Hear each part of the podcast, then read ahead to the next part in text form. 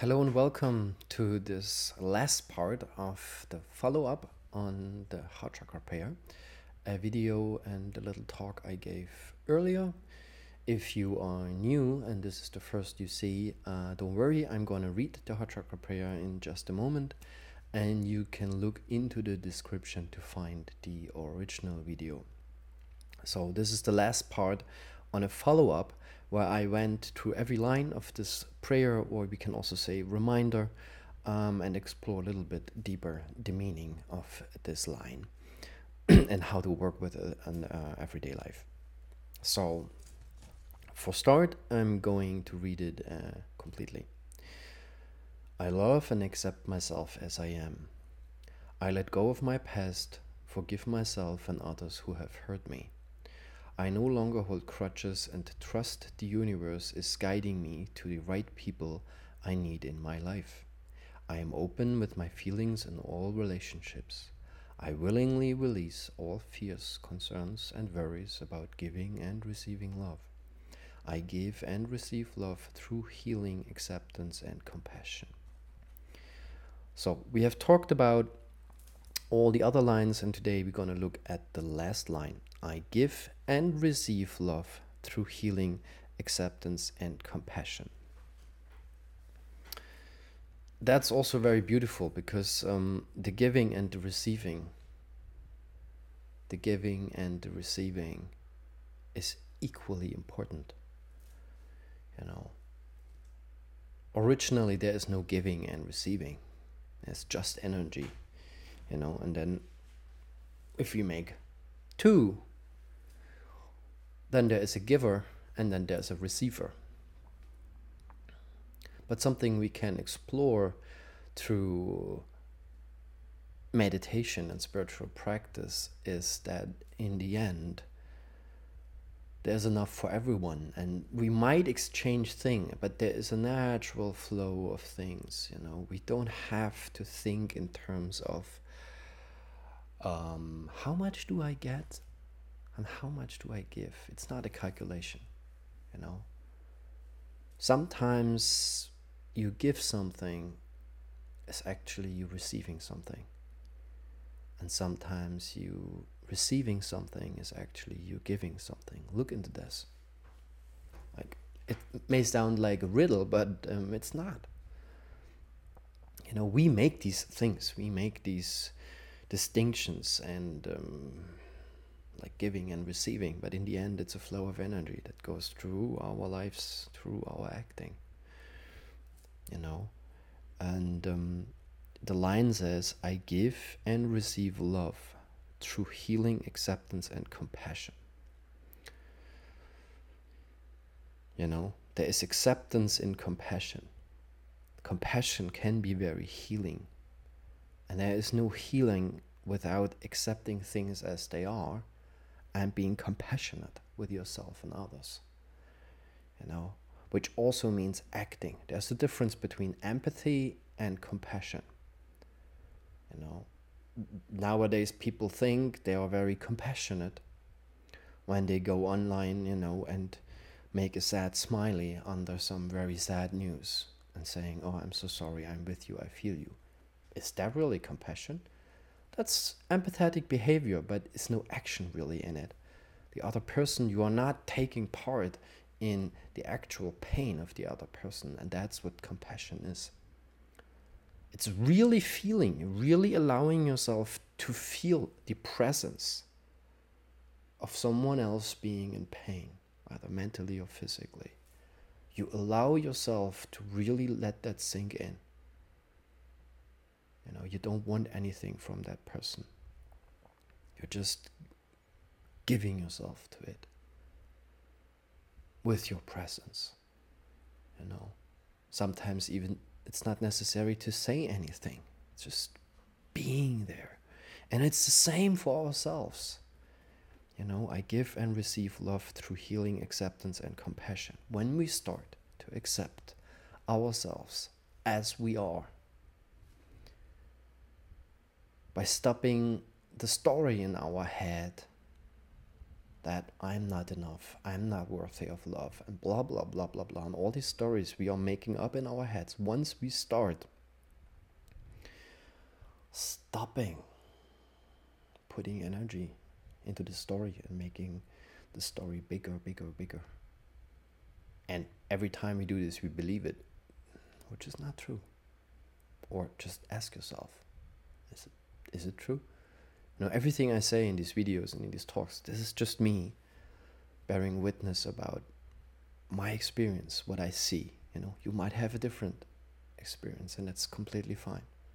I'm, I'm, I'm not telling here something that is universally true. I'm just speaking from my point of view and this experience. Uh, maybe it can help, you know. But once we start letting go of the story in our head about ourselves and why and who and this and because I was heard and now I no, just let it go. There is nothing more healing. And actually, if you really want to talk about self compassion, being kind and compassionate with yourself, stop. Stop. Hold still. Become still. Rest as you are in this moment. There's nothing more healing from my point of view. This is how big parts of myself actually healed, became simple and then clear. By exactly doing that, nothing, nothing in particular, but not sleeping,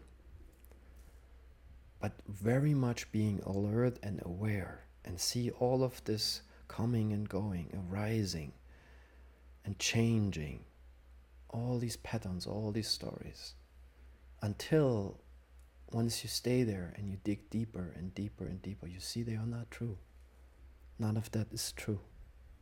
It's just stories. They are not even your stories, they're just stuff in your head going through. And what we do is we believe this thinking to be us. And a big part of healing is letting that go and just being who you are in this present moment without a story, without a smartphone. Just breathing. Breathing and being very much aware of what's going on.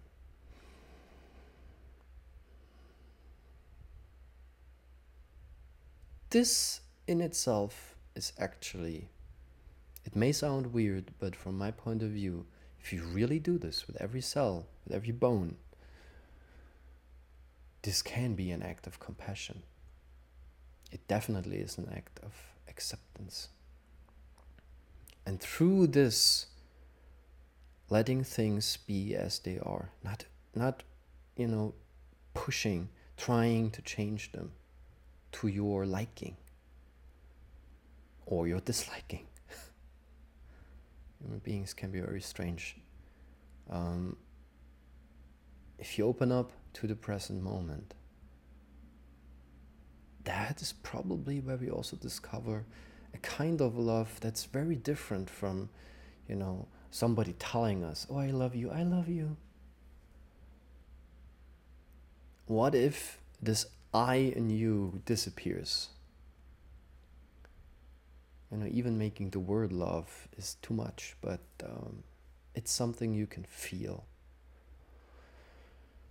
with every cell in your body if you allow it to wake up inside of you it's not something we need to earn no it's something that's already there we just kind of strangely overlook it it's connected with silence. That much I can probably say. You know, if we start to be silent, if we start to listen in here and out here, you know, this space, this consciousness that we are in, if we start paying attention, something can become clear that just